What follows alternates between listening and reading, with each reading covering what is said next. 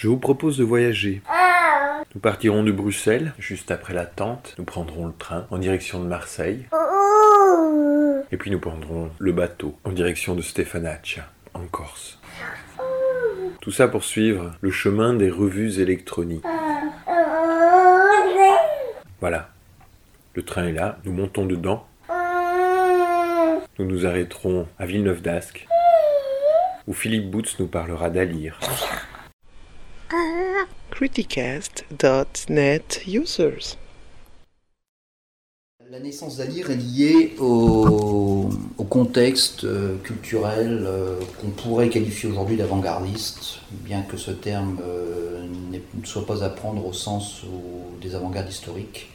Mais c'est quand même, je crois que c'était quand même avant-gardiste parce que finalement, en regardant maintenant, je reconnais dans les productions actuelles beaucoup de choses qui avaient été préfigurées dans ce qu'on a fait à cette époque-là.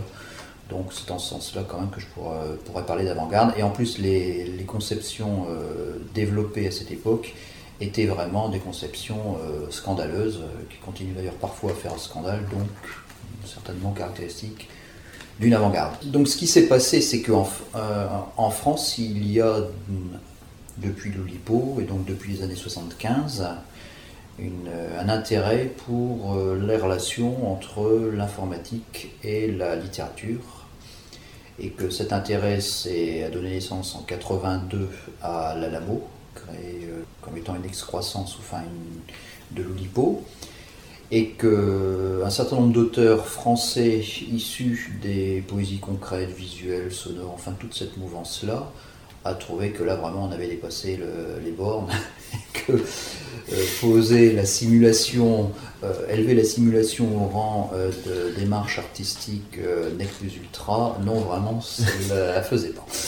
Donc euh, on a eu la chance, c'est- à cette époque-là, euh, les, les- les mouvements de ces, mouvements, euh, ces mouvances-là étaient quand même très fortement minoritaires en France, pas dans le reste de l'Europe, mais surtout en France, euh, à cause de, de revues comme Tel Quel, euh, Nouveau Roman, enfin et l'Oulipo qui faisait ombrage au développement de ces choses-là.